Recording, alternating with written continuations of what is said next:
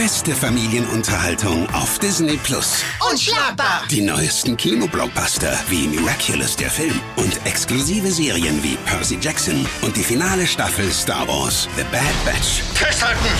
All das und noch so viel mehr ab 5,99 Euro pro Monat auf Disney Plus streamen. Ein herzliches Hallo, hier ist der Podcast Talking Basketball, hier ist Olli Duschke und hier ist Stefan Koch. Hallo Stefan, grüß dich. Huhu, mein lieber Oliver. Ähm, reden wir heute über Rittberger, Tulub und Salcho?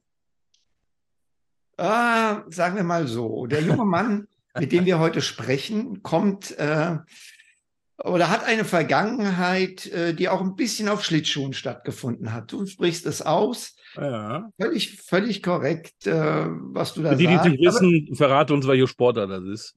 Es gibt ja Menschen.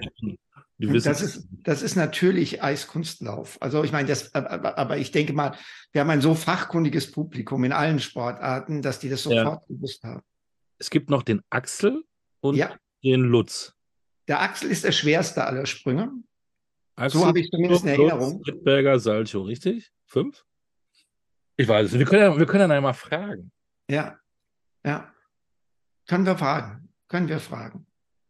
Und wir können auch gratulieren, denn er hat Großartiges geleistet, denn er hat eine Lizenz bekommen.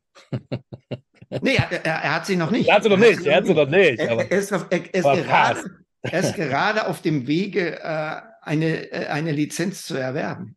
Eine Ja. Trainerlizenz wohlgemerkt. Jetzt hast du Ja. schon was verraten. Es ist kein Spieler, es ist kein äh, aber, Band, es ist ein, ein Trainer.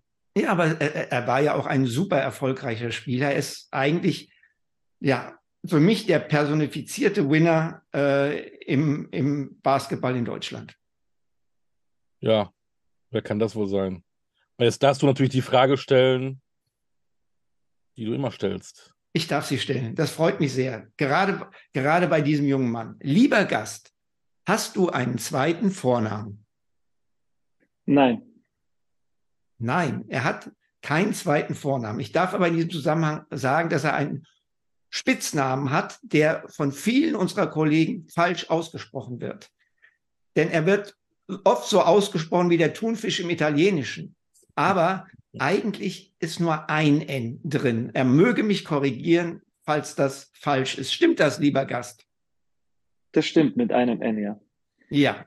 So, und jetzt darfst du sagen, wer du bist. Tono Gabriel, So, Und nicht Tonno, sondern Tono. ja. so, so ungefähr. Die erste Frage, wie kommt dieser Spitzname zustande? Äh, Wem dürfen wir das verdanken? Es ist eigentlich nicht wirklich Spitzname, es ist eigentlich eine, so wie, so wie der Name Anton dann ähm, im Slowakischen oder teilweise auch im Tschechischen dann, ähm, so wie, ich weiß nicht, Matthias wird Matze, bei uns wird Anton zum Tono. Tonno. Bevor wir loslegen, erstmal an dieser Stelle nicht nur Gratulation, dass du deinen Trainerlehrgang beendet hast. Riesenapplaus dazu, sondern wir freuen uns echt wirklich von ganzem Herzen, dass du die Zeit nimmst. Wir haben den Meistertrainer bei uns im Podcast und äh, ich freue mich tierisch und Stefan sicherlich auch, dass du dir die Zeit nimmst und dass wir heute gemeinsam mal durch deine Vita fliegen. Und wir wollen dich näher kennenlernen. Dankeschön, Gratulation. danke. Ähm, du konntest ja da wahrscheinlich noch gar nicht so feiern. Wir, fangen mal aktuell an. Ne? Wenn du, du hast ja, du hast da blau gemacht, würde man, würde mein Sohn sagen, wenn er nicht in die Schule geht, weil du was anderes zu tun hattest mit dem vierten Finale. Konntest du den Trainerlehrgang nicht besuchen, bist aber dann nach du drei Bier getrunken hast nach der Feier, hast du echt den Lehrgang gemacht, ne? Genau, also ich bin, wie gesagt, der Lehrgang hat am Freitag angefangen, also letzten Freitag. Und äh, da wir am Freitag noch äh, gespielt haben und dann gewisse Feierlichkeiten hatten, äh, die ein paar Tage gedauert haben, bin ich dann erst tatsächlich am Dienstag dazu gestoßen. Das heißt, danach ging es voll weiter mit deinem Stress. Du konntest das noch gar nicht genießen, dass du äh, Champion-Trainer bist. Ja, man konnte es genießen. Also ich glaube, äh, auch im, beim Lehrgang ist es dann so ein bisschen äh, ja, so, so klar geworden, was wir eigentlich erreicht haben. Und äh, die Nachrichten tatsächlich haben nicht aufgehört. Und äh, über die ganze Woche habe ich teilweise immer noch dann äh, gewisse Nachrichten bekommen von verschiedenen Leuten. Und man äh, so viele, so viele, wie soll ich das sagen, so viele Nummer die ich dann teilweise nicht mal gespeichert haben, äh, habe ich jetzt, äh, jetzt gespeichert. Das ist auch nicht mal schlecht äh, für Networking. Äh, aber das, das hat wirklich jetzt gedauert. Die Glückwünsche haben tatsächlich nicht aufgehört, ja. Wer war der größte Name, der dir gratuliert hat, in Verbindung damit, dass du am wenigsten damit gerechnet hast? Boah, das ist, das ist schwierig. Da waren so viele, so viele Menschen. Ich würde sehr ungern jemanden da hervorheben. Da waren ehemalige Coaches, äh, ehemalige ähm, Leute, die meine Chefs, äh, Freunde, viel aus, auch tatsächlich aus der Slowakei, wo es jetzt plötzlich dann zum, zum einem Basketball, ja, für ein paar Tage war das ja auch äh, groß bei uns in der Slowakei. Also jetzt jemanden rauszupicken, wäre, ähm, ja, das wäre nicht korrekt. Okay, aber wie bist du beim Trainer Trainerlehrgang empfangen worden? Sind da alle aufgestanden, haben Spalier gebildet und eine kleine Standing Ovation äh, ich bin tatsächlich, ich bin tatsächlich auch zu spät zu der ersten Stunde gekommen, weil ich in Stau gestanden bin, äh, Richtung Steinbach. Also bin ich dann tatsächlich reingekommen und die, die hatten schon ihre, äh, ihre Stunde mit Thomas Pech auf dem, also in der Halle. Und dann bin ich dann reingekommen und Thomas hat die, sein, ja, sein Training abgebrochen und dann haben sie alle applaudiert. Das war schon sehr, sehr nett. Man muss sich das vorstellen, der Meistertrainer muss tatsächlich noch diesen Lehrgang besuchen und noch eine äh, die Lizenz, ähm, eine Prüfung muss er noch machen. Also, wenn einer noch Meister geworden ist, ist doch die Prüfung schlechthin. Ja, für mich stand das aber auch nicht in Frage, dass ich nicht kommen würde. Also ich wollte auch unbedingt hin. Ich hatte schon ähm, bei B, B-Lehrgang eigentlich eine sehr gute Erfahrung gehabt. Äh, und es war lustig, es, war, es waren die Kollegen, alle waren echt, äh, es war eine gute, gute Runde, muss man schon wirklich sagen. Das hat auf jeden Fall Spaß gemacht. Deswegen äh, war das ja nicht so, dass man das irgendwie als Pflicht äh, wahrnehmen musste, sondern das, äh, das hat echt, echt Laune gemacht. Jetzt kommt die typische Sportjournalistenfrage. Wann in der Saison hast du für dich gedacht, hey Mann, wir können Meister werden? Wann war dieser Moment? Äh, schwierig. Also ich glaube äh, tatsächlich, dass wir Meister werden konnten. Glaube, das erste Spiel in, in Berlin, das, das war bei den Spielern so, wurde ich so ein Knackpunkt, wo, wo ich viele Antworten bekommen habe, dass das äh, was ausgelöst hat ich glaube, dass wir schon ein paar Spieltage vorher in der, in der Hauptsaison oder in der regulären Saison gesehen haben, dass wir besseren Basketball spielen können, obwohl da so ein MBC-Spiel war, wo wir eigentlich fast verloren hätten. Ähm, aber ich glaube tatsächlich erst in den Playoffs, äh, würde ich sagen, wo wir dann über Meisterschaft oder über einen gewissen Run nachdenken konnten, ist tatsächlich erst in Playoffs passiert. Spricht man das dann aus? Guckt man den Jungs in die Augen und sagt, hey, wir versuchen da mal was ganz Großes zu machen? glaube, dass die haben, also wir, wir reden jetzt wirklich nicht von, weil dieses, wir mussten an uns glauben oder dieses Belief, was wir da wirklich hatten, das ist auch stattgefunden und, und die Jungs haben dann einfach angefangen zu glauben, dass wir, dass wir die Großen auch schlagen können und nach der Serie 1 war dann natürlich äh, das Selbstbewusstsein so groß und so hoch, dass, äh, dass wir einfach, wie schon öfter gesagt, diese Welle geritten sind und äh, einfach nicht aufhören wollten. Hm. Konnten denn die Deutschen und die Amis ähm, beim Feiern den Brasilianern mithalten? Da wir nur tatsächlich zwei Amerikaner hatten, also es ist natürlich äh, nicht so wie viele andere Mannschaften, äh, ich glaube, keiner konnte mit denen mithalten. Also ich glaube, Robin Christen, Robin Christen und Thorsten Leimener, die waren wirklich, die haben sehr, sehr gute Figur abgegeben. Das muss man schon sagen. Also Thorsten voran, äh, Hut ab, was der geleistet hat. Äh, und ich, Stefan, du kennst ihn sehr gut sogar. Ähm, so hast du ihn, glaube ich, tatsächlich noch nicht kennengelernt. Ähm, und ich meine, Robin Christen mit seiner Geschichte war, war auch ganz vorne dabei. Deswegen, ich denke mal, äh, unsere Samba-Tänzer und die zwei, das waren die, die nach vorne, vorne weggegangen sind. Du hast keine Ahnung, wie ich Thorsten Leibenhardt schon erlebt habe. Tono, das, das, das ist das eine. Das zweite ist, was ich dir dazu sagen kann, ich habe euch natürlich alle drei, meine ehemaligen Weggefährten, Tai, Thorsten Tono, die drei Ts. Ja, ich habe euch natürlich alle kontaktiert. Der einzige, der mir geschrieben hat, ähm, ruf mich erst nächste Woche an. Ich bin ein Firebeast, war Leibenhardt. Ja, klar.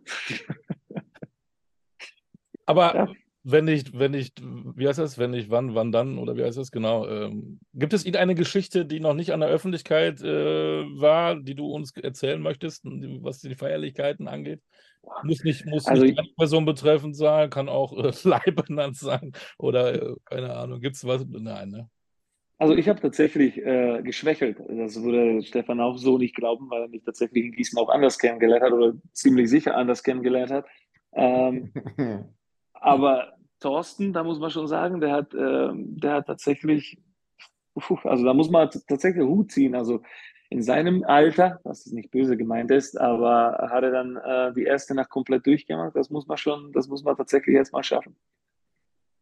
Er ist immer noch zehn Jahre jünger, nee, elf Jahre jünger als ich. Das ist ein junger Kerl. Aber, aber, aber Tai hat mir gesagt, er war richtig platt. Der konnte gar nicht richtig feiern, hat er mir erzählt. Er war so durch.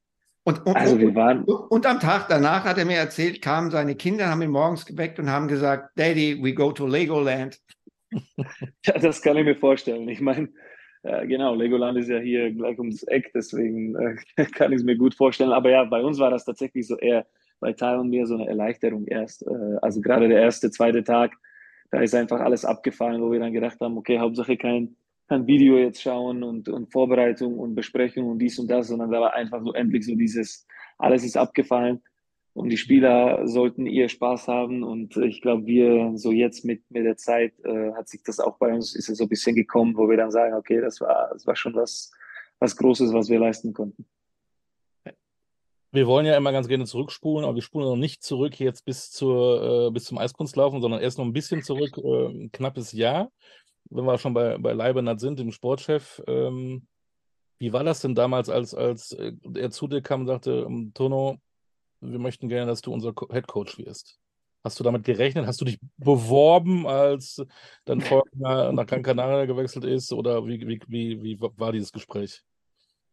Ja, also ich habe damit natürlich nicht gerechnet. Äh, ich dachte, okay, ich mache jetzt ganz normal weiter mit der Problemmannschaft und da auch geguckt, wen wir da holen könnten oder was für eine Veränderung wir da machen werden. Und als es dann plötzlich so hieß, okay, die Möglichkeit besteht, dass äh, das Jaka geht oder dass es relativ sehr nah ist oder so an, an der Unterschrift bei Gran Canaria, dann äh, kam er zu mir und hat mir diese Stelle angeboten und ja, das kam natürlich überraschend und dachte mir, okay, das so, so eine Möglichkeit kommt nicht äh, jedes Jahr oder jeden Tag und deswegen habe ich gedacht, ähm, ich würde es machen. Ähm, die eine Bedingung natürlich äh, bei mir war, dass der Thai äh, unbedingt bleibt und äh, als Assistentrainer ist und das ist äh, erfüllt worden und dann, klar, dann ist das Ganze losgegangen.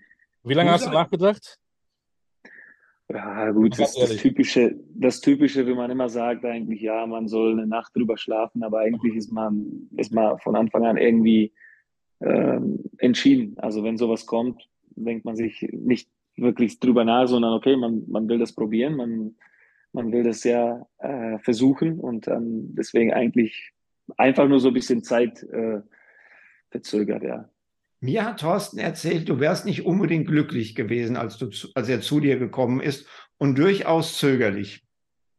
Ja, also ich, ich meine, äh, natürlich kam das so, dass, dass ich mir dann sofort die Gedanken gemacht habe. Also ich meine, ich habe ich hab die Erfahrung nicht, ich habe sowas noch nie gemacht, ich habe nie wirklich mit Profis gearbeitet. Äh, da kommen natürlich so die Fragen dann, die, die man sich sofort stellt. Und dass man zögerlich ist, es ist ja auch klar. Aber in, also ich, ich meine, innen drin, wenn sowas kommt, dann ist man eigentlich schon entschieden, dass man das machen möchte. Aber man macht sich dann Gedanken, man redet mit der Familie und äh, die muss natürlich auch mitmachen, weil das war ja auch direkt mal Eurocup-Saison. Das heißt, man weiß ja, es wird, es wird öfter mal zu Auswärtsfahrten gehen, die auch länger als ein, zwei Tage dauern. Ähm, ja, aber das ist richtig. Es war, es war so eine Überraschung und äh, ich glaube, die, die Fragen kamen dann, nachdem ich äh, mich entschieden habe, okay, ich mache das. Hm. Bevor wir jetzt noch weiter zurückspulen, du hast deine Spielerkarriere 2018 beendet, korrekt? Ja. War für dich da schon klar, dass du Coach werden möchtest? Nein, nein. Also ich habe tatsächlich das Jahr danach äh, bei Bayern eher so im individuellen Bereich gearbeitet, äh, bei der Pro B äh, oder bei der NBBL bei Bayern und habe da so ein bisschen einfach mitgeschaut, ähm, ob das was für mich ist. Und äh, irgendwann kam der Anruf damals tatsächlich auch wieder von Thorsten. Äh, und der hat gesagt, okay, wir würden dich gerne als Pro B-Coach machen. Und da war die, da war so ähnliche Vorgehensweise, habe ich auch gedacht. Ich meine, ich habe auch keine Erfahrung im Coaching. Und da hat es denen auch nichts ausgemacht. Die haben Vertrauen gehabt und äh, da habe ich mir gesagt, okay, ich werde es probieren. Und das hat dann jetzt in drei Jahren danach eigentlich genau das Gleiche passiert. Mhm. Vor was hattest du denn den größten Respekt, als du dann äh, die Profis trainieren durftest? Ja, also das ist ja äh, schwierig zu sagen. Also die, die, die, ganzen Egos von, der, von, der, äh, von den Spielern, weil ich ja auch selber weiß, was für Charaktere man teilweise in der Mannschaft hat, äh, ob ich das handeln kann, dann natürlich taktisch, ob, äh, ob ich auf dem Niveau bin. Das war auch so eine Frage. Ich habe ja eigentlich immer ähm, das machen können, was ich so wollte. Oder ich habe das auch teilweise auch ausprobiert und dann hast du ja automatisch die Profis, die letztes Jahr Viertelfinale dann Eurocup gespielt haben, Playoffs, fünfter Platz. Also es ist nicht so, dass man jetzt irgendwie äh, selber mit der Mannschaft, mit der man aufgestiegen ist, arbeitet, sondern man bekommt ja eine Mannschaft, die, die eigentlich gut sein wird oder sein sollte. Und äh, deswegen, so, so, man hat ja immer so diese Gedanken, okay, kann ich, kann ich äh, mich beweisen, kann ich da jetzt irgendwie äh, tatsächlich auf dem Niveau mitmischen? Ja, das waren so die Gedanken. Es lief ja am Anfang nicht ganz so glücklich. Äh, ein paar Niederlagen am Anfang. Ähm, der Wind wurde rauer. Hattest du da Zweifel? Oder hast du gesagt, da muss ich jetzt durch? Also ich hatte Zweifel, wenn dann an, an, an mir, also an meiner Persönlichkeit. Ich habe diesen Zweifel oder diese kein, kein einziges Mal Druck von, von außen bekommen. Also Thorsten oder Thomas haben null, absolut null Druck ausgeübt oder, oder Panik geschoben ähm, mindestens nicht mit mir. Und ich meine, Stefan weiß, ich habe äh, ich hab mit vielen äh, ehemaligen Trainern oder Freunden, die im Coaching getan haben, geredet. Und äh, Stefan habe ich ja auch mal angerufen. Und äh, ähm, das ist ja klar, man versucht ja irgendwie diesen, diesen Schiff jetzt irgendwie in die richtige, also diesen Schiff, also einfach umzudrehen und in die richtige Richtung zu lenken. Und ähm, das ist dann, das ist uns dann gelungen. Wenn du die ersten zehn Spieltage siehst und die letzten zehn Spieltage der Saison und dich selber mal anguckst, selbst reflektierst, wie hast du dich verändert? Oder bist du am, am letzten Finaltag der gleiche gewesen wie am ersten Spieltag?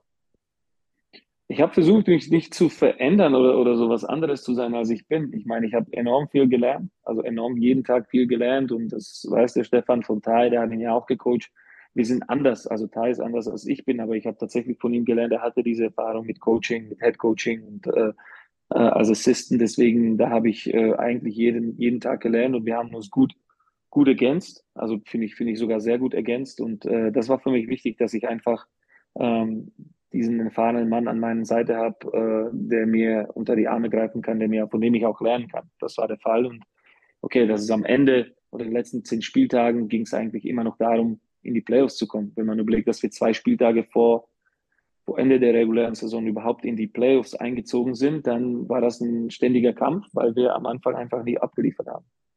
Und dann gibt es da noch eine Szene, die habe ich im Kopf, für mich vielleicht sogar die Szene der ganzen Saison. Das war äh, an einem Nachmittag in Berlin.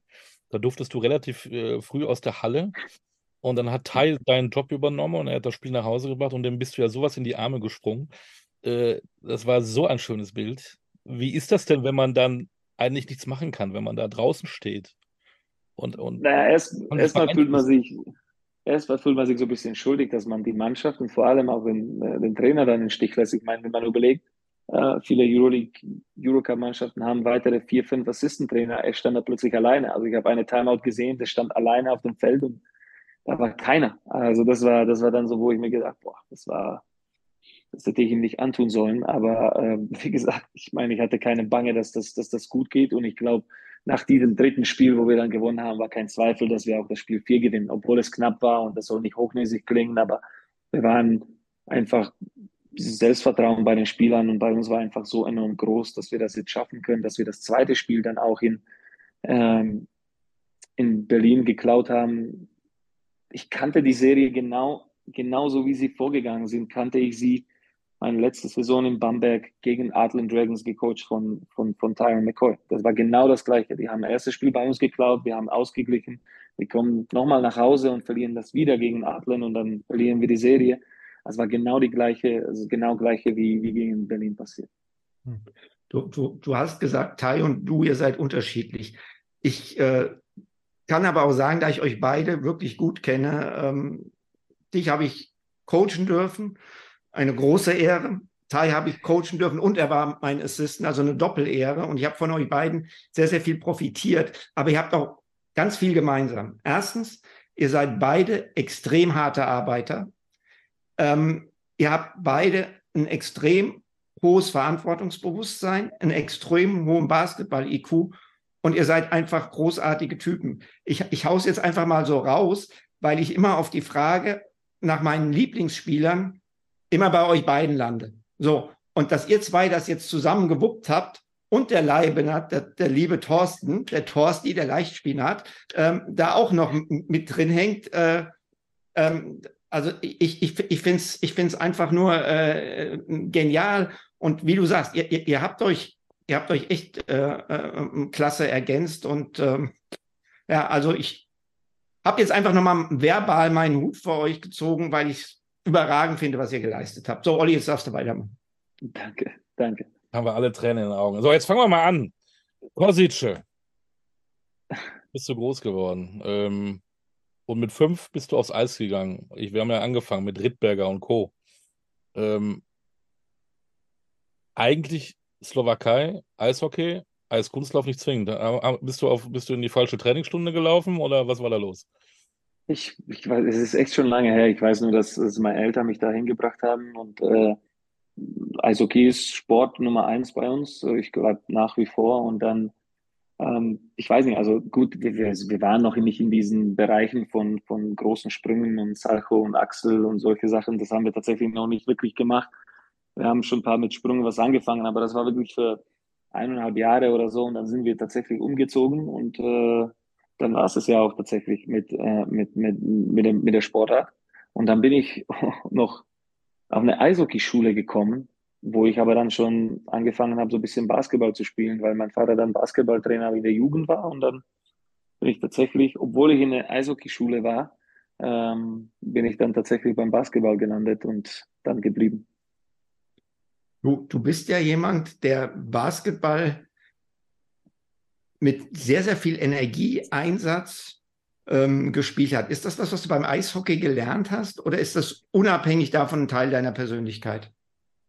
Hm, ich glaube, das ist einfach Teil der Persönlichkeit, würde ich sagen. Ich, ich würde nicht sagen, dass es jetzt da gelernt wurde, sondern einfach, ähm, ich wusste oder ich, es war mir einfach immer klar, dass wenn ich schon was anfange, dann will ich erstens gewinnen und dann will ich einfach alles dafür tun. Also das, das war, es gab auch, ich meine, wir hatten diverse Trainer oder ich hatte diverse Trainer, die immer gerne laufen wollten. Und es war auch immer so bei mir, ich habe mir gesagt, ich werde nie aufhören, egal wie, ob ich jetzt einen Halbmarathon laufe oder drei Kilometer. Wenn ich einmal aufhöre, dann werde ich immer aufhören. Also ich würde mir diese Möglichkeit nicht einfach geben, dass ich einmal aufhören kann oder werde, dann, dann habe ich, habe ich auch diese Erfahrung nicht.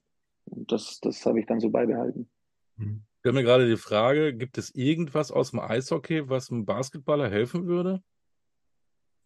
Oh, das weiß ich jetzt nicht. Also ich habe das tatsächlich auch nicht gespielt. Also ich habe die Sportart tatsächlich nie gespielt. Du warst auf der Eishockeyschule und hast kein Eishockey gespielt. Ja, genau, genau. Also es gab so Klassen, also es war Klassen, äh, die, die dafür spezialisiert wurden, die vor, mit, also vor der Schule tatsächlich noch trainiert haben.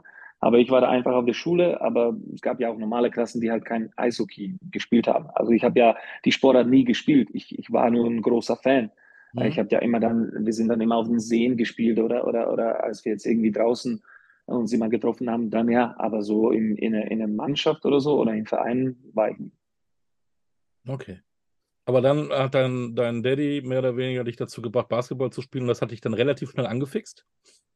Ich meine, die haben beide Basketball gespielt, also beide Eltern. Mein Vater zwar nie auf dem großen, also kein hohes Niveau. Meine Mutter hat dann tatsächlich die erste tschechoslowakische Liga damals auch mal gespielt ähm, für eine Weile. Äh, aber mein Vater hat dann tatsächlich so Minis äh, angefangen zu trainieren und ich bin dann als Kleiner immer mitgegangen, natürlich noch nicht gespielt, aber immer beim Training dabei und dann irgendwann ja durch die ganzen äh, Jugendmannschaften durchgegangen. Das war das war dann schon in Swit, äh, also ein bisschen bisschen weiter. Ähm, dann kamen ja auch sagen wir mal die ersten Erfolge irgendwann. Und mit 15 machst du dann den Schritt nach Karlsruhe. Ähm, 16, 16, 16. 16 war es. Du warst 16? Ja, ich war 16, ja. Stefan, er war dabei, er muss es wissen. Er muss es wissen. Okay. Okay. Ich dachte, ich dachte du bist, du bist, du bist 2000 gegangen. 2000, nee, 2001 kam ich. Das war. Echt? Okay. Ich bin also. 2001 gekommen und dann war das Ganze mit den, mit den Twin Towers. Also das, das weiß ich bis heute. Also ja, das, okay, das also, war das also Jahr, als ich kam. Du, du warst 16. Ähm, ja. Wie ist diese Entscheidung für dich gefallen? Also ich meine, der Kopf hat vielleicht gesagt, ja, das ist eine Chance, die ich jetzt nutzen muss. Hat der Kopf mit deinem Herz gekämpft, die Heimat zu verlassen? Ja, ja, also das war, das war auch nicht einfach. Entschuldigung.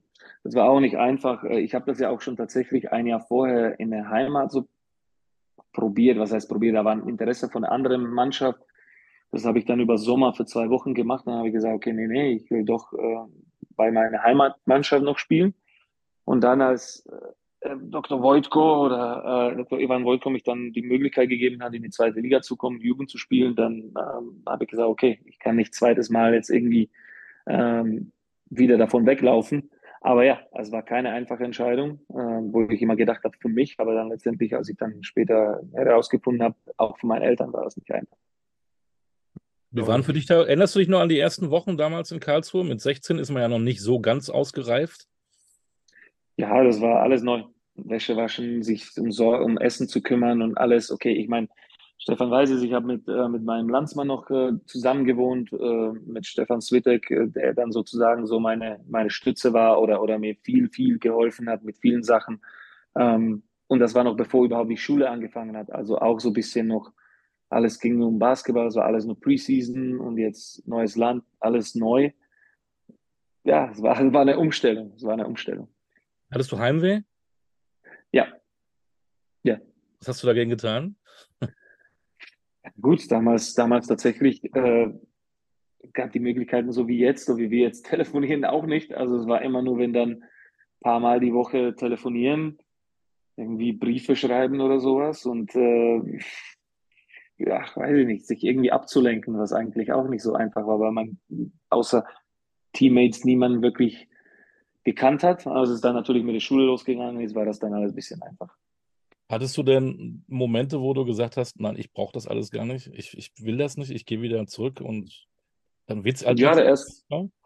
erste Monat war sicher, sicher so, so, wo ich gedacht habe, okay, das, das wird nichts. Also da, da packe ich meine Sachen und äh, dann gehe. Aber es, es ging nicht, dass ich das zweite Mal, es ging nicht, dass ich das zweite Mal auch nochmal mache. Also, wie hast du es dann geschafft? Wie, wie, wie kam das dann, dass du gesagt hast, komm, scheiße, ich, ich ziehe das jetzt durch? Ich glaube tatsächlich auch Schule hat geholfen. Also mhm. dann hat man so ein gewisses Rhythmus und dann muss man früh aufstehen, die Schule, Bahn nehmen, zurück, Training. Ist wirklich wenig Zeit, um, um, um sich jetzt Gedanken zu machen, sondern man muss, man muss, ja, eigentlich ist man immer beschäftigt und das war das Beste. Also man, man war ja immer beschäftigt. Ich war auch dann mit der Sprache beschäftigt, weil ich, wie gesagt, für die Schule noch Deutsch lernen musste und ähm, das war ja auch irgendwas, was, äh, was beherrscht werden musste und dann, ja, da war man automatisch beschäftigt.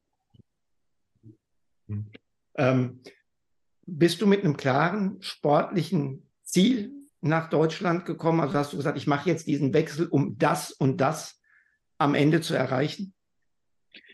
Naja, das war so, dass in der Slowakei wirklich nicht viele weggegangen sind und viele dann, äh, als Stefan, also Stefan Switek und ich dann in die zweite Liga gegangen sind, war so alle so, boah, wo gehen die denn jetzt hin und wieso zweite Liga und bla bla bla. Aber wir wollten einfach, also ich und er, wir wollten unbedingt ins Ausland und wollten einfach Fuß fassen und das probieren, äh, weil äh, wir wollten einfach mal gucken, ob wir auch im Ausland äh, ja, erfolgreich sein können.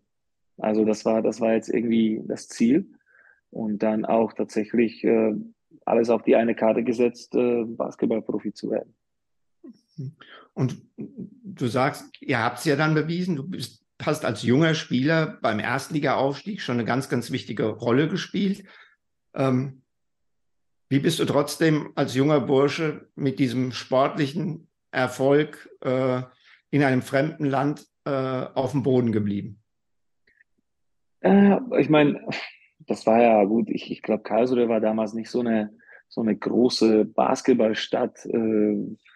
Ich meine, die waren ja, wir waren ja, in meinem ersten Jahr waren wir Vierter, im zweiten Jahr, okay, direkt Aufstieg. Das war natürlich irgendwas, wo man keiner gerechnet hat. Aber das war, das war alles okay. Ich glaube auch deswegen, weil ich in der Schule war, ganz normal und, und äh, das war jetzt nicht so, dass ich irgendwie angehimmelt wurde, sondern das war einfach, okay, ich, jeder hat ein bisschen so seinen Sport gemacht, weil es auch eine Sportschule war. Ähm, das war jetzt nicht so irgendwie, dass, dass ich irgendwie von irgendwo ein ähm, was zu hören bekommen könnte. Und plus, es gab ja auch keine, keine Medien, keine sozialen Medien. Und ich glaube, das war auch sicherlich Teil davon, wieso, wieso das deutlich einfacher war. Ja. Und wie kam dann der Wechsel nach Gießen zustande? Da musst du deinen Kollegen fragen. Ich meine, ich frage mich bis heute, weil ähm, das Witzige an dem Ganzen war, ähm, in, in meinem ersten Jahr, also in unserem damals auch tatsächlich unserem ersten Jahr in Karlsruhe, nach drei Monaten oder so ungefähr wurde, wurde unser Trainer Wojtko entlassen und äh, dann kam Stefan. Und ich glaube, das war dritte oder vierte Einheit, habe ich äh, Mittelfußbruch erlitten. Also war ich, war ich die ganze Zeit, wo Stefan da war oder als Stefan da war, eigentlich verletzt. Ähm, und als ich dann so auf dem Weg zurück war, zurückzukommen, war dann auch Stefan weg und dann plötzlich nach der Saison stand er bei mir und äh, wollte mich für Gießen haben. Also das war, das war überraschend natürlich auch, aber ich habe gesagt, äh, okay, ich habe natürlich an die Karlsruhe gesprochen, aber das, was in Gießen war, hat mir besser gefallen und äh, deswegen kam dann, deswegen eigentlich kam dann der, der Wechsel zu Gießen. Ja, war eigentlich die, die beste Entscheidung, die ich machen konnte. Stefan, jetzt klär uns auf, warum wolltest du ihn unbedingt in Gießen haben, den guten Tono? Weil in den, pa also mir, mir, mir, ist es wirklich schwer gefallen, ähm, in Karlsruhe zu gehen, gerade auch, weil Tono zurückkam. Aber es war einfach, ähm, das müssen wir jetzt alles aufarbeiten mit dem, mit dem damal mit der damaligen Vereinsführung, äh, ein eher schwieriges äh, Unterfangen. Aber Fakt ist, in den wenigen Einheiten, die ich von ihm gesehen habe, habe ich ein, äh, habe ich etwas gesehen, was, ähm, was du nicht unterrichten kannst, nämlich einen unbändigen Willen und einen unbändigen Ehrgeiz verbunden mit Talent. Und wenn so viel Ehrgeiz und Wille da ist und so viel Talent, kann das nur gut werden. Und deswegen habe ich damals ähm, meinem Manager gesagt, wir müssen alles daran setzen, um den Jungen hierher zu kriegen. Ähm, und ähm, das hat zum Glück funktioniert. Mal eben eine kleine Pause für euch, aber hier eine kurze Werbeunterbrechung, denn wir freuen uns sehr über unsere neue Partnerschaft mit Replay Basketball. Das ist der Online-Shop für Basketballer. Dort bekommt ihr wirklich alles, was ihr für diese wunderbare Sportart benötigt. Schuhe, Trikots oder die Ausstattung für Training, Spiel und Freizeit, einfach alles. Und damit ihr euch draußen genauso über diese brandneue Kooperation wie wir freuen könnt, bekommt ihr exklusiv 10% on top auf das gesamte Sortiment. Nutze den Code TalkingBasketball-10 bei deinem Online-Kauf und schon hast du dein super Schnäppchen. Also einkaufen bei Replay Basketball und Podcast hören bei Talking Basketball. Besser geht's doch nicht, oder? Apropos hören, dann machen wir mal weiter mit unserer aktuellen Folge sind wir hier natürlich, ähm, ist ja fast Harmonie, aber du darfst gerne den, den Rückpass spielen, äh, Tono. Äh, ist Stefan auch ein guter Trainer gewesen? Weil ich höre viel ähm, Schlechtes äh, bisher. also jetzt, äh, jetzt erstens, ich glaube, woher das, also woher diese, äh, diesen Mut zum Risiko, woher das Thorsten hat, muss eigentlich von Stefan auskommen, glaube ich, weil ich meine, damals, was der Stefan damals auch gemacht hat mit, mit zwei jungen Point Guards, äh, mit mir und damals Heiko Schafazik und mit den ganzen unbekannten oder sagen wir mal äh, unbekannteren Spielern, äh, sie alle nach Gießen zu lotzen und, und, und dann eine Mannschaft draus zu machen, ist sein Verdienst und Verdienst von, äh, von, von auch Chris Maruschka damals als, als Boss und deswegen kommt es ja auch. Ich meine, wir waren ja damals super jung und das wissen wir beide. Wir wurden von fast allen Mannschaften abgestempelt als äh, Abstiegskandidat Nummer eins, ganz klar. Äh, und äh, wir wissen, wie das dann geendet ist, dass wir dann ins Halbfinale gekommen, also vorgekommen sind und die beste Auswärtsmannschaft in der regulären Saison waren. Aber ich habe das ja auch schon öfter mal gesagt, weil man immer diese Frage bekommt, wer war der härteste Trainer? Und ich will nicht reden von tatsächlich der härtesten Trainer, den ich je hatte war das Stefan. Also das war, Stefan war, äh, der hat uns gejagt durch die Halle, draußen, wo auch immer.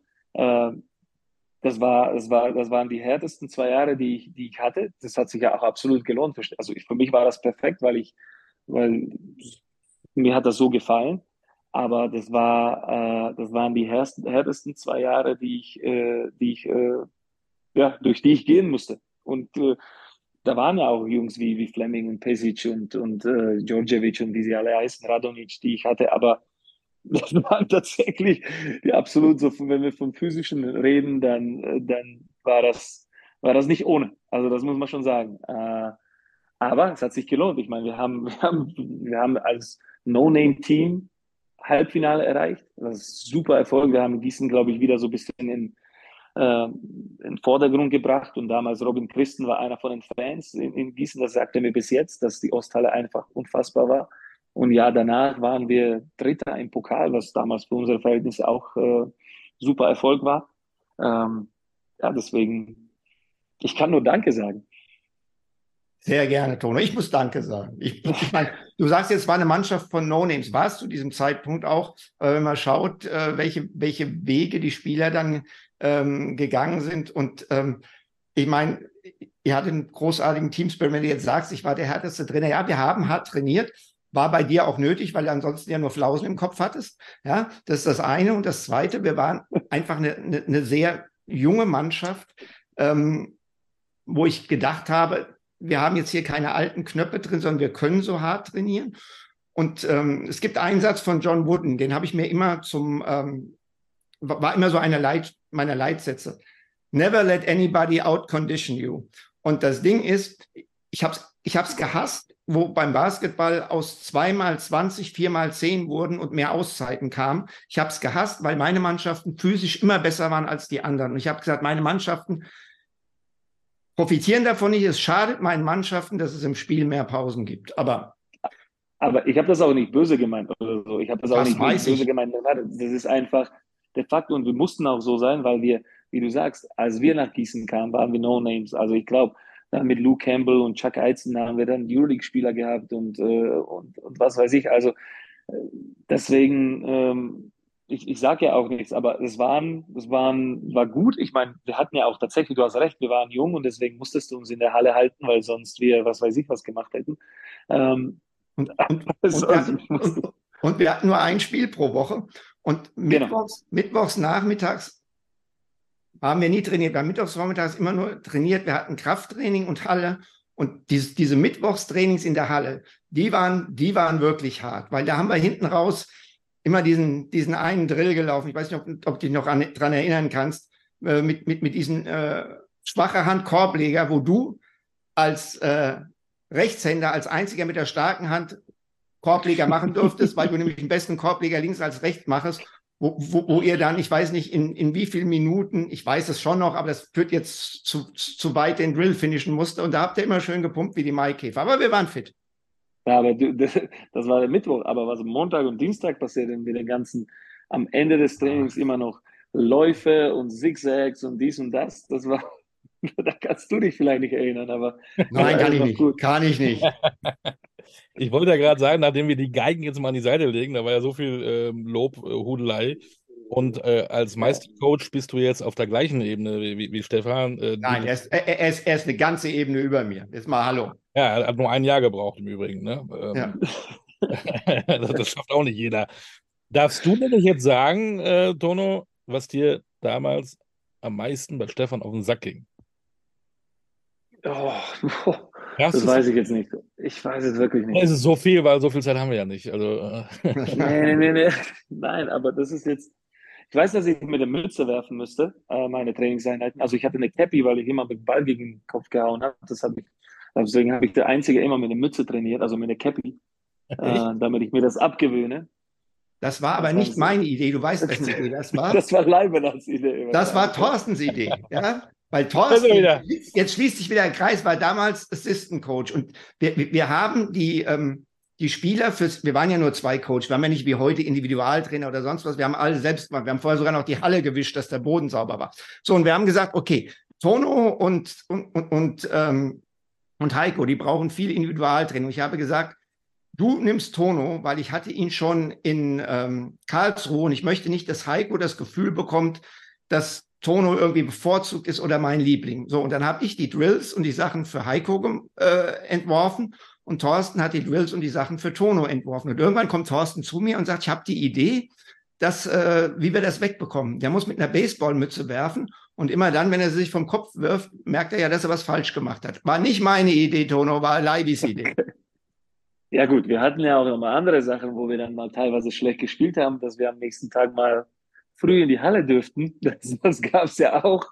Aber ja gut, da kamen wir ja direkt von, von Bar oder so. genau.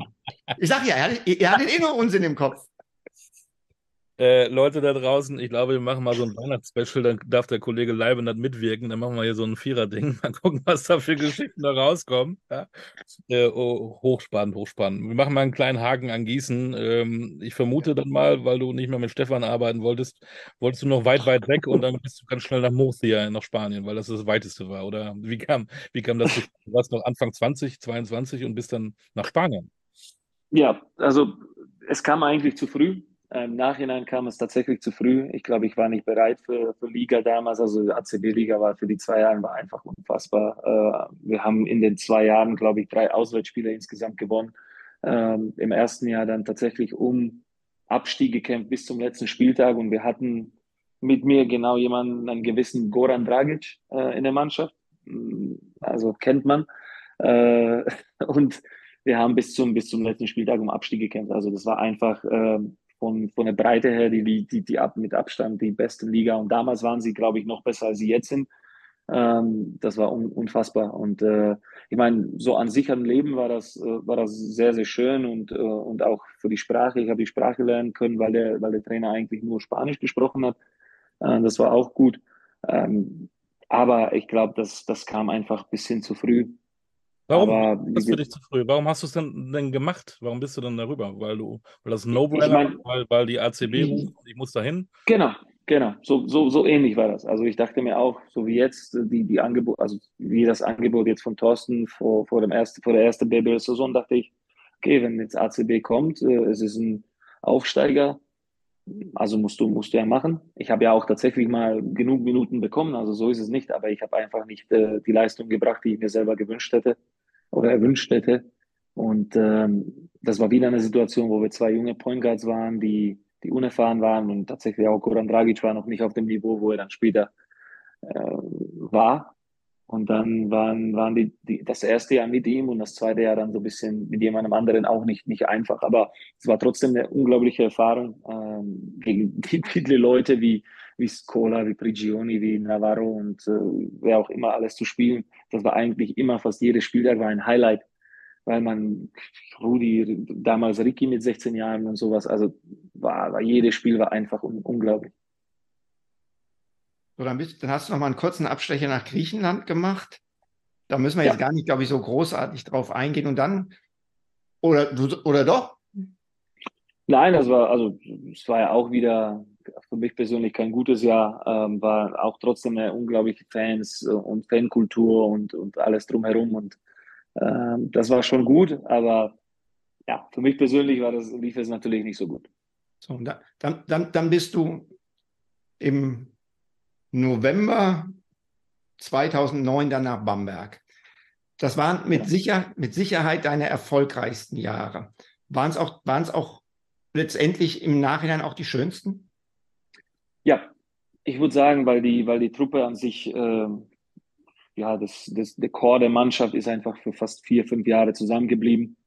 Wenn wir reden von Leuten wie, wie Jacobson, Goldsberry, Tada, fast Schuput und Bleis, okay, für die drei Jahre. Aber da waren ja ähm, auch mit den Trainercoaches, mit, mit Chris, mit, mit Stefan und Arne, äh, das, waren, das waren natürlich auch die besten und tollsten Jahre und auch für mich persönlich äh, hätte ich mir nie träumen dürfen, wenn ich jetzt da für einen Monat eigentlich am Anfang nur aushalten sollte, dass es daraus so eine, so eine Story wird. Und dann konnte ich das tatsächlich irgendwann dann erst Jahr auch Euroleague spielen, was ich schon immer erreichen wollte. Das war immer so mein Ziel. Ich will irgendwann mal Euroleague spielen, also nicht NBA, sondern Euroleague. Und dann konnte ich mir das dann erfüllen und dann sechs Jahre in Folge Euroleague zu spielen, also nicht nur in, in, in Bamberg, sondern auch übergreifend. Ähm, das war irgendwas, was, äh, was ich mir dann erfüllen konnte, ja. Mhm. Ähm, Jetzt ist es so, du hast, du hast deine Coaches angesprochen. Du hast Bamberg dann letztendlich verlassen, als Chris auch Bamberg verlassen hat. War das ein Faktor zu diesem Zeitpunkt dann für deinen Wechsel nach München? Ich weiß nicht, vielleicht müssen wir auch noch mal ein bisschen, will die Frage trotzdem erstmal stellen. Vielleicht, Olli, willst du auch noch mal ausführlich auf die Bamberger äh, Zeit ja. eingehen? Aber war, war, war das ein ganz wichtiger Faktor? Ich weiß, dass ihr ein sehr gutes, sehr enges Verhältnis hattet. Sicherlich auch. Ich glaube, äh das war nicht nur, dass, dass die Coaches gehen mussten, sondern da sind dann alle gegangen, außer, ich glaube tatsächlich, Elias Harris und Carsten Tada waren die einzigen, die geblieben sind. Und die restlichen zehn Spieler sind alle gegangen, also oder mussten gehen oder sind gegangen. Also das war eigentlich kompletter Umbruch. Und wenn man im Nachhinein auf Bamberg schaut, haben sie alles richtig gemacht. Dann kam die Trinkieri-Ära, also zuerst war die Baumann-Ära, dann war die, Fleming-Ära und dann war die Trinkieri-Ära. Also eigentlich alles richtig. Ich meine, ich muss ja auch sagen, natürlich wollte Bamberg, dass ich bleibe. Also so ist es nicht. Das wäre jetzt Quatsch, denn zu sagen, ich musste gehen.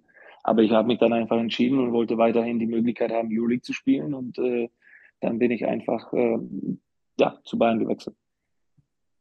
Was mich da mal interessiert, ähm, Bamberg, Standort, Freak City, Basketball spielt in der Stadt ganz, eine ganz, ganz große Rolle. Vielleicht im Sport, äh, was Sport, Sport angeht, die wichtigste. Und dann geht man zu einem, ich sag mal, Unternehmen, FC Bayern Basketball, da, da schweben die Fußballer drüber. Was, äh, was, was macht das mit einem Basketball? Spielt das überhaupt eine Rolle oder ist es eigentlich, ist ja eh die gleiche Sportart? Oder hat man das gemerkt, dass das äh, ein anderes Konstrukt ist? Also ich, ich, ich glaube, wir nehmen jetzt Bamberg so ein bisschen einfach äh, wenig, äh, nicht ernst, aber es wird auch wenig gesprochen. Ich meine, man muss ja lesen, wir hatten eine Ära von vier Jahren in Folge deutscher Meister und dreimal in Folge Double-Sieger. Ja. Also das ist, das ist irgendwas, was, was für ewig bleibt. Und das, was damals in, in Bamberg wirklich los war, diese Freak City-Stimmung, das war, das war unglaublich. Also das war, die ganze Stadt lebte mit, mit Basketball äh, Auswärtsfahrten immer Leute dabei und, und die Fans waren einfach unglaublich. Also das, das muss man erstmal so vorhersagen und ich glaube auch die, äh, die Freundschaften und, und alles drumherum, was da entstanden ist, war ja, äh, hält ja teilweise auch bis heute noch. Also ähm, deswegen, und es war aber auch natürlich einfacher, weil Bamberg relativ klein ist und, und, und dann war es ja einfach, sind, ist man sich automatisch über den Weg gelaufen. Aber da war auch jemand wie Casey Jacobson, der einfach diese Mannschaft komplett äh, unter einem Hut hatte und sie so unglaublich gut außer, auch außerhalb des Feldes geführt hat. Und dann ja, bei Bayern, ähm, gut, Bayern war aufstrebende damals eine Macht, die waren Meister in dem Jahr 2014. Da gab es die Möglichkeit, einfach Euroleague zu spielen und das war irgendwas, wo ich dann gesagt habe, okay, ich habe ja auch für Bamberg, äh, ich kann kein schlechtes Gewissen haben, weil ich für Bamberg alles getan habe und diese Meisterschaften auch Teil dieser Meisterschaften Teams war. Ähm, und auch Teil dazu beigetragen habe, dann habe ich gesagt, okay, jetzt, äh, jetzt gehe ich dahin und es war ja auch nicht so, dass ich großartig viele andere Möglichkeiten hatten, die in Europa, die, die irgendwie besser wären oder die keine, keine andere Euroleague-Mannschaft. Deswegen, ja, war die Entscheidung relativ klar, dass ich dahin gehen werde.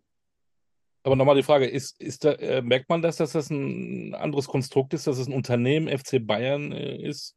Mia San Mir, erfolgsorientiert, mittlerweile weiß ich nicht, wie viele wie viel Mitarbeiter, Fußball ganz groß, ja, weltweit. Das war, ja. das war, natürlich auf dem, auf dem absteigenden Ast. Ich glaube, das ist ja klar. Also das, äh, äh, die, die, die Vision war natürlich von Anfang an da, dass, äh, dass man oben mitspielen will. Und 2014 haben sie das dann geschafft. Und bei mir hat es dann länger, oder bei uns hat es dann länger gedauert, bis sie das wiederholen konnten. Aber äh, klar, es ist so, dass, dass es gepusht wird und dass dieser Gen, okay, man muss ja das gewinnen, ist automatisch drin. Ähm, geht ja, glaube ich, auch mit der, mit der Marke voran und e-, egal welche Sportler das wäre oder welche sie anfassen würden, dann würden sie wahrscheinlich trotzdem eigentlich nur um den ersten Platz spielen wollen. Wir haben über die Bamberger Zeit gesprochen, diese ganz großen Erfolge. Was ich dir nach wie vor nicht verzeihe, ist dieses Pokal-Halbfinale 2011. Ja, ähm, aber du hättest, du hättest den Ball jemand anderen geben sollen, nicht Tyrese Rice für den entscheidenden Wurf. Das war ja klar, dass er nicht kriegt. Holy moly. ja, ja, ich habe ihn verteidigt. Also. Nee, Goldsberry hat ihn verteidigt in der nein, letzten Sequenz. Nein, nein, nein, nein, nein, nein, ich war das. Echt? Mhm. Ah, gut, okay. Lass ich, la, lass ich so stehen. Wenn, wenn, wenn, wenn du es warst, ich, ich, ich, ich habe irgendwie sagt mir meine Erinnerung, es war Goldsberry. Also du warst. Na gut, dann war es natürlich ein Fehler. Sorry one of the best defensive players ever gegen meinen Point Guard. Der Ball muss in andere Hände, du hast völlig recht. Ähm, aber diese, diese Siege in Bamberg und danach auch in die Meisterschaft mit Bayern, jetzt dieser Titel. Ich habe es zu Anfang gesagt, für mich bist du ein absoluter Gewinnertyp. Welche mentalen Stärken hast du? Ich glaube, von einigen haben wir schon gehört, die dich so erfolgreich machen. Ich weiß nicht, also ich, ich will einfach, ähm, also ich, ich will jetzt nicht drüber reden, immer diese, diese mittlerweile so Leute, die sagen, okay, ich arbeite mehr, aber ich muss es ja mal allen zeigen und pack das auf die Social Media, wie hart ich arbeite. Für mich war das einfach ein, normales Ding. Okay, ich muss jetzt äh, mehr machen, wenn ich da mithalten will. Und äh, ich habe dann irgendwann mal, ich meine, du weißt, mein Wurf oder wie das war, es war einfach nur ausgedrillt bis zum geht nicht mehr. Einfach, dass es dann irgendwann mal gefallen ist. Und das war einfach in jeder Zeit so, so okay, dieses äh, mich da ver, ver, verbissen zu sein, das war schon fast normal. Ähm, ob das jetzt immer positiv war, weiß ich nicht, aber diese Zielstrebigkeit war irgendwas, was einfach immer da war. Und äh, mir ging es einfach nur darum zu gewinnen. Also diese individuelle äh, Auszeichnungen oder sowas, äh, das, das war mir wirklich, das war mir egal. Also ich habe das letztens jetzt bei Jimmy Butler mal gehört und das fand ich halt, das fand ich unglaublich. Also das, das fand ich sehr, sehr, sehr, sehr schön von jemandem sowas zu hören. Also das war, das war auch bei mir so, mir ging es einfach darum, dass wir am Ende gewinnen, weil ich äh, das eine Jahr, wo man alles dafür tut, äh, sich auch belohnt am Ende, sondern dass man nicht so ungefähr ein Jahr verschenkt. Mhm. Hast du diesen, diesen, diesen Kämpfergehen tatsächlich durch deine Jugend schon gehabt oder hast du es dir später angeeignet? Weil du bist ja, wir haben mal gesagt, mit, mit 16, Stefan, mit 16 ist ja. er nach, nach Karlsruhe alleine, wo du ja auch kämpfen musstest, wo du ja auch äh, kurz davor warst, Mensch und trotzdem weitergemacht hast. Oder noch, noch früher haben deine Eltern dir das beigebracht oder hast du dir das in der, in der Spielerkarriere angeeignet? Kann schon sein, dass es von denen kommt. Äh, das würde ich schon sagen, aber ich weiß nicht, es, es kam einfach nie in Frage, dass ich jetzt irgendwie aufhöre oder nicht alles geben würde oder ähm, ein Training sausen lasse. Äh, tatsächlich später in der letzten Saison, wo ich dann gemerkt habe, okay, da geht eigentlich äh, wenig schon zusammen, das klappt wenig und ich war nicht mehr der Spieler, den ich, also, den ich früher war, da habe ich das tatsächlich dann auch mal anders probiert, weil einfach nichts mehr funktioniert hat, so wie ich mir das vorgestellt habe. Aber wie gesagt, okay, dann gehst du halt nicht heute extra machen, sondern machst du halt nichts. Ähm, hat aber auch nicht so wirklich funktioniert. Also, ja. du, du, hast jetzt über deine letzte Saison gesprochen. Ähm, ist es dir dadurch, dass die so ein bisschen war, wie du es jetzt beschrieben hast, du hast es natürlich wieder negativer beschrieben, als es eigentlich war, aber das kenne ich ja von dir. Ähm, ähm, ist es dir dadurch vielleicht ein bisschen leichter gefallen, aufzuhören? Oder hättest du, ja. oder hättest du, wenn die Saison für dich persönlich besser gelaufen wäre, noch ein Jahr drangehängt? Das kann sein, das kann sein. Ähm, andererseits wäre es ja auch so, dass, äh, dass äh, ich dann einfach zu einer Mannschaft wechseln müsste, wo, wo ich wusste, okay, die spielen ja um gar nichts. Also ich würde einfach nur meine Karriere künstlich verlängern, wo ich einfach dann nur schauen würde, okay, ja, soll ich jetzt irgendwie meine eigenen Statistiken verbessern, damit ich dann irgendwann in den, in den weiß ich nicht, in diesen Tabellen halt höher im Scoring bin oder so. Das war, das war nicht das, was mich äh, mhm interessiert hat. Und ich meine, körperlich hätte ich sicher noch mitspielen können. Also das gebe ich zu. Aber einfach, ich habe es gemerkt, okay, gut, da war teilweise so eine Blockade oder sowas und ich, ich konnte, der, mich, konnte das nicht lo loslassen. Und dann habe ich gesagt, okay, dann, äh, dann, dann war es das. Also ich glaube, das, das war auch gut so. Und dann mit dem, mit dem Double aufzuhören am Ende und auch noch als das erste Mal überhaupt als Kapitän, habe ich gesagt, okay, dann gibt es keine bessere, bessere Möglichkeit, als das jetzt so zu beenden. Und was war dann eigentlich dein Plan danach? Tatsächlich, also gut, ich meine, Bayern hat natürlich gesagt, dass, dass sie mich äh, in, ihren, in ihren Reihen behalten wollen und dann schauen wir mal, was wir dann weitermachen. Ich sollte das erste Jahr einfach mir alle so mal anschauen, in welche Richtung das so gehen soll. Also da muss ich Ihnen auch schon sagen, die hatten mir die Möglichkeit gegeben und das wollten sie auch so. Ähm, aber ich wollte, war mir eigentlich irgendwie klar, dass ich beim Basketball bleiben möchte. Letztendlich es hört sich blöd an, aber was anderes kann ich nicht. Oder dann musste ich halt komplett jetzt irgendwie quer umsteigen. Und ähm, dann habe ich gesagt, okay, dann bleibe ich beim Basketball. Und dann kam irgendwann der Anruf von Thorsten und dann äh, hat das ja alles so weitergegangen ist es dann. The rest is history, wie die Amerikaner so schön sagen. So ungefähr, ja. ja. Eigentlich fast alles besprochen, aber wir viele ähm, die noch nicht so im Basketball zu Hause sind, haben dich ja vielleicht noch nicht so äh, auf dem Schirm. Deswegen würden wir ja gerne dich auch ein bisschen privat noch kennenlernen. Äh, kurz und Privat? Klar. Ja, ja. Ähm, ich glaube nicht, oder bist du ein 24-7 Basketballmensch? Nein, aber es ist ja klar, dass ich viel äh, familiäre Zeit sausen lasse wegen Basketball. Also nicht nur jetzt wegen Basketball äh, selber coachen oder in der Halle sein, sondern auch teilweise, also wirklich, wenn Basketball im Fernseher kommt, dann ja, dann will man sich das anschauen. Aber fangen wir mal es, es kommt, oder es kommt genug. Es kommt genug Basketball mittlerweile im Fernsehen. Also, Ja, definitiv. Ähm, fangen wir mal, fangen wir mal ein bisschen so Bravo-Starschnitt an. an ähm, Lieblingsmusik. Was hörst du gerne? Reggaeton. Was? Also so eine, so eine, so eine spanische Musik eigentlich. So, Spanische so, diesen, diesen, so in die Richtung, ja. Oder, Okay. oder südamerikanische Musik oder so, ja. Hey, dann hättest du doch mal mit Jago und Bruno wirklich ein auf, auf, aufs Parkett legen können. Hallo, südamerikanische Tatsächlich. Musik. Ja, gut, aber das habe ich dem Thorsten überlassen. Ähm, bist du äh, ein Filmegucker, ein Seriengucker? Gibt es da einen Lieblingsfilm, den du hast? Oder gar nicht? Also Lieblingsfilm habe ich tatsächlich, das ist Seven, also Sieben. Ähm, das ist absolut mein Lieblingsfilm. Oder Shawshank Redemption, das ist irgendwas, was ich, äh, die zwei Filme sind absolute Top zwei Filme bei mir. Und dann aber wahrscheinlich mittlerweile Serien. Aber ich weiß ja auch nicht, wenn ich jetzt fragen würde, welche Serie ich zuletzt geguckt habe, wahrscheinlich Office oder sowas. Also Kann ich Ja. verstehen, alles. Hm. Ähm, gehst du gerne shoppen? Was, mach, was machst du mit Mode? mm, mm, gar nichts, gar nichts, null, nichts, wirklich wenig oder, oder kaum, überhaupt nicht. Also du ziehst die Klamotten an, damit du nicht frierst. Also es ist ja, was wir, was wir meistens anziehen, ist immer Jogginghose Ja, und, genau. und T-Shirt. Und ich meine, wenn wir in, in, in, wenn ich mich in die Jeans zwinge oder so, dann ist, dann muss es schon was sein. Also und dann in, in Anzug natürlich. Was ist mit Lesen, Bücher? Hast du einen Buchtipp? Liest Auch wenig, tatsächlich auch wenig. Ich habe ich hab letztens äh, von Chris Herring äh, Blood in the Garden gelesen über, über Pat Riley und seine Knicks-Team. Das war, glaube ich, das letzte, was ich gelesen habe. Hm. Ja. Aber, aber dann auch wieder Basketball, also Basketball bezogen gelesen. Ja, tatsächlich, tatsächlich, ja. ja. Aber, aber Ollis Lieblingsthema ist ja eigentlich ein ganz anderes. Und das ist die Jetzt, Küche. Das, die Frage ist, kannst du kochen? Nein, also das ist, das macht meine Lebensgefährtin Elena, die kocht für uns alle. Also ta- tatsächlich auch tagtäglich. Und deswegen, ich kann nicht kochen. Oder wenn ich das versuchen würde, wäre es, ja, würde es wahrscheinlich nicht gut ausgehen. Was essen Aber denn das- die Slowaken so? Bitte? Was essen denn die Slowaken so? Deftig, deftig, Mhm. würde ich sagen. Viel Suppe, also Suppe ist, das, das- das ist mal automatisch. Also bei jedem Essen ist eine Suppe fast dabei.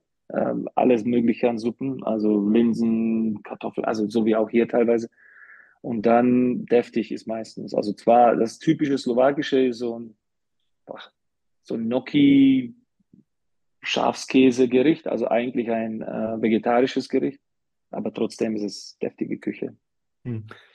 Wenn, das ist die slowakische Küche, aber was isst du selbst am allerliebsten? Ist es die slowakische Küche oder ist es was anderes? Mm, Also würde ich gern, aber die gibt es ja tatsächlich nur tatsächlich in der Slowakei, also ganz selten. Und äh, ja, also meine äh, Elena macht eine unglaubliche Enchiladas, die ich sehr, sehr, sehr mag. Oder alles, was sie kocht, eigentlich ist, ist sehr, sehr lecker. Deswegen, ich esse da, ich bin da wirklich nicht jetzt irgendwie, wo ich was bevorzuge, sondern ich esse einfach alles. Sehr schön. Ähm, gibt es einen ähm, Spot auf der Welt, den du unbedingt mal sehen möchtest? Irgendwie ein Reiseziel, wo du sagst, da will ich unbedingt mal hin? Japan, Neuseeland, das sind so zwei, wo ich sehr gern hingehen würde. Warum? Wieso, weiß ich nicht. Also, weiß ich nicht. Also, ich Mhm. wusste, dass jetzt warum kommt, keine Ahnung. Aber vielleicht vom, wo alle erzählen oder, oder sowas. Aber das ist irgendwas, was mich, was mich reizen würde. Also, auf jeden Fall Japan und auf jeden Fall Neuseeland. Mhm. Ja. Wärst du bereit für eine Erfahrung in einem fremden Land, auch als Coach, wärst du bereit, die Familie woanders hin mitzunehmen? Wie wichtig ist das für dich als Coach, in Anführungszeichen, nach diesem Erfolg voranzukommen, weiterzugehen? Wenn ich sie mitnehmen würde, dann würden wir das gemeinsam machen, dann ja. Ohne, äh, würde ich sagen, nein. Äh, und jetzt mittlerweile, nur weil es jetzt passiert ist, äh, ich bin nicht jetzt in so eine Euphorie verfallen und sagen, hey, jetzt muss der nächste Schritt kommen. Also äh, da muss man auch die, also zwei Euro für Phrasenschweiz, muss man auch die Kirche im Dorf lassen. Äh, das, damit hat jetzt keiner gerechnet. Und das, dass es nicht immer so sein wird, wissen wir auch alle. Da muss man einfach Realisten bleiben. Das heißt nicht, dass wir nicht alles dafür geben werden. Aber äh, so eine so eine Geschichte als Siebter jetzt den dritten, zweiten, ersten rauszuschmeißen, passiert es ja nochmal, weiß ich nicht. Vielleicht gibt es ja natürlich eine Hoffnung, aber das wird auch nicht automatisch so sein. Und dann äh, umso schöner ist es natürlich, dass wir es geschafft haben. Aber auch jetzt, dass wir das äh, geschafft haben, den Titel zu holen, das ist jetzt auch nicht so, dass wir, äh, dass das einfach, dass wir Abonnent drauf sind, sondern wir haben eine Überraschung gesorgt. Wir sind enorm glücklich drüber und äh, aber es soll jetzt auch nicht jetzt in den Kopf steigen und sagen, okay, jetzt, jetzt müssen die nächsten Schritte und zwar sofort kommen, jetzt muss was Besseres. Nein, das ist, äh, ich bin dankbar, weil überhaupt diese Möglichkeit kam.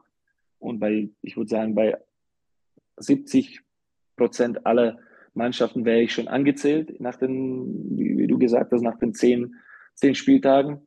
Also das ist ja natürlich auch irgendwas, wofür man dankbar sein kann. Oder so. Wenn, wenn du dich als Trainer beschreiben müsstest, was bist du für ein Trainer? Ach, ich weiß nicht. Das müssen, das müssen andere machen. Okay. Woran musst du denn noch arbeiten? Beim Spieler ist es relativ oh. einfach, kann man sagen. Du musst in der Verteilung besser werden, du musst den Wurf noch irgendwie optimieren. Äh, wo, wo, wo denkst du noch, wo du noch arbeiten musst? Ach, an, an allem. Also tatsächlich an allen Möglichkeiten. Ich glaube, das war schon eine Riesenschule dieses Jahr. Also das war, was ich da als alles gelernt habe äh, in diesen acht, neun Monaten war, war, war enorm. Und wenn ich mir denke, ja, und wenn ich mir denke, einfach, das, das könnte so jedes Jahr gehen, dann wäre ich glücklich darüber, weil dann würde ich so viel mitnehmen. Ähm, ja. Wie, wie viele Tage kriegst du jetzt im Sommer hin, ohne zu arbeiten, ohne jetzt schon wieder die nächste Saison vorzubereiten? Wie viel Urlaub hast du realistisch? Also ich finde jetzt einfach, ich habe es gerade heute, ich habe vor, bevor ihr angerufen habe ich jetzt versucht, die Fieber U19 zu gucken weil das bei YouTube geht und habe ich gemerkt, irgendwie gibt es da kein Spiel heute. Vielleicht lege ich ja auch falsch. Aber das war hm. schon so, boah, also es gibt kein Spiel jetzt. Was machen wir? Also was guckt man denn abends, wenn die Kinder schlafen? Also es gibt ja kein Spiel mehr. Alle Ligen sind jetzt vorbei, wenn ich mich nicht täusche. Vielleicht, ich will keine Dummheiten oh. erzählen, aber Italienisch ist vorbei, das war die letzte. Spanisch, Spanisch ist, auch jetzt vorbei. Ja, also was, was soll man denn jetzt gucken? Jetzt kommen die ganzen Nazio, dann guckt man sich Fieber 19, dann haben wir EM Frauen geguckt, da haben wir ich weiß ja nicht, also das ist jetzt auch schon so, okay, ich. Bist schon Junkie, ja? Auf jeden Fall. Bist, bist also du jetzt auf Entzug, Fall. ja? Jetzt bist du auf Entzug. So ist es, so ist es, ja. ja. Darf man ähm, fragen, du hast gesagt, du willst ja auf, jeden Fall auf dem Boden bleiben, was du dir jetzt für Ziele setzt? Ist du schon so weit, dass du darüber nachdenkst? Oder willst du es erstmal sacken lassen, was passiert ist und dann in Ruhe vielleicht mal ein Glas Tee ähm, drüber nachzudenken? So, da möchte ich jetzt mal irgendwann mal hin. Ich denke, äh, es geht ja auch nicht um mich. Also es geht ja immer um die Mannschaft zuerst. Also ich finde, ich habe ja immer gesagt, wenn die Spieler die Spiele gewinnen, es geht ja absolut um die Spieler. Wenn wir die Spiele verlieren, dann geht es um mich. Also so, so ungefähr. Ähm, ich, so, so persönliche Ziele würde ich jetzt auch nicht sagen. Klar, ist irgendwie die Motivation ist immer da. Aber ich, ich bin froh, ich meine, ich, ich versuche das immer so zu sehen. Wenn wir jetzt die BBL nehmen, es gibt 18 Jobs für diesen, für 18 Jobs für, als Head Coach und sagen wir mal weitere 40, 50 als Assistant Coach. Aber es gibt ja 200 irgendwas als Spieler. Das heißt, man muss ja auch sich auch glücklich schätzen, überhaupt diesen Job irgendwie zu haben, weil es gibt nicht so viele davon. Und wenn wir jetzt von Head Coach reden, dann noch deutlich weniger. Ähm, also ich, ich, ich nehme das so, wie es ist. Wir, wir versuchen einfach weiterhin ähm, gefährlich zu sein für die Liga und in Eurocup äh, genauso zu spielen, wie wir das die letzten Jahre gespielt haben und da versuchen für eine Überraschung zu sorgen. Aber sich jetzt persönlich zu Ziele zu setzen oder sie jetzt öffentlich zu sagen, okay, da sehe ich mich in fünf Jahren, okay, als Spieler, klar, aber als Trainer nicht unbedingt. Gibt es denn im Privaten einen Wunsch, ein Ziel, was du dir unbedingt noch erfüllen willst? Äh, Reise haben wir gesagt, Japan, Neuseeland, aber sonst vielleicht irgendetwas? Also ich würde, ich meine, ich würde gern für meine Familie mal ein, ein schönes Haus haben. Also ich meine, wir haben ein paar Wohnungen und so, aber das ist jetzt nicht so wirklich, wo, wo man sagen wird, okay, ich, das sind wir zu Hause, sondern wir wollen unbedingt jetzt irgendwas haben, wo wir, wo wir sagen könnten, okay, das sind, das ist unser Zuhause, das ist unser Standort, wo wir auch dann mal ähm, ja, die Kinder aufwachsen lassen würden, was natürlich mit dem Job sehr schwierig ist. Deswegen ist es, ist es klar, aber irgend sowas wäre natürlich äh, schön.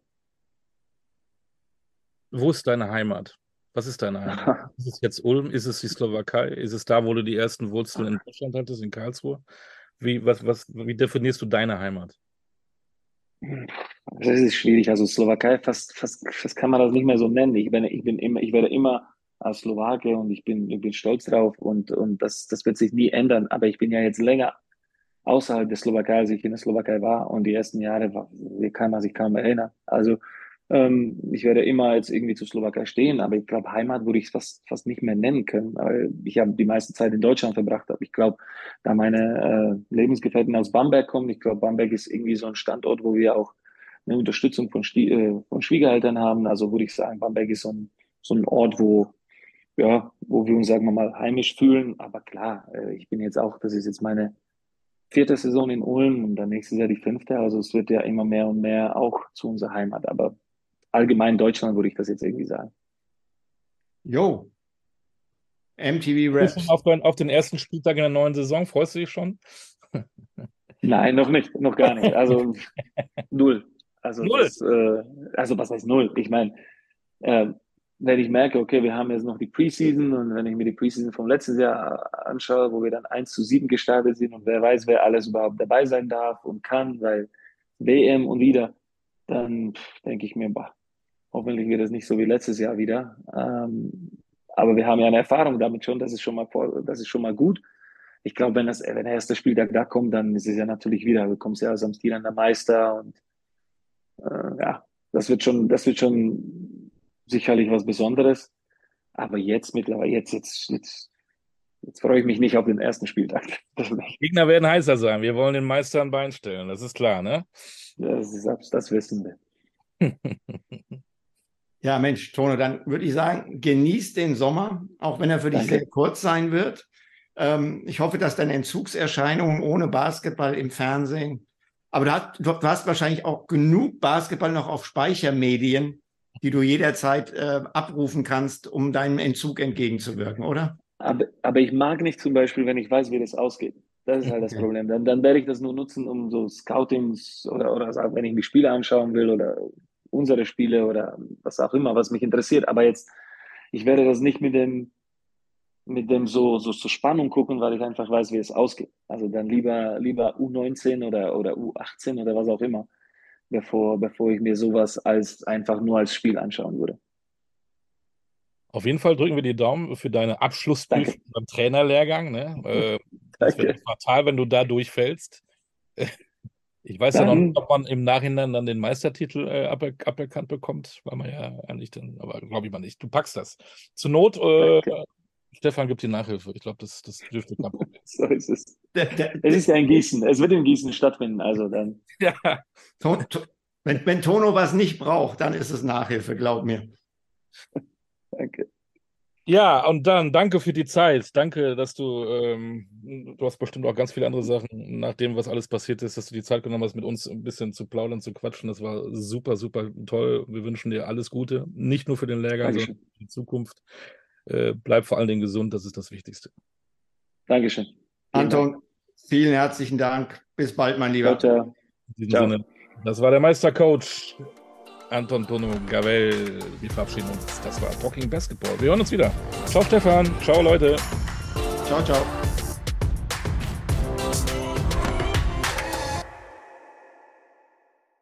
Schatz, ich bin neu verliebt. Was?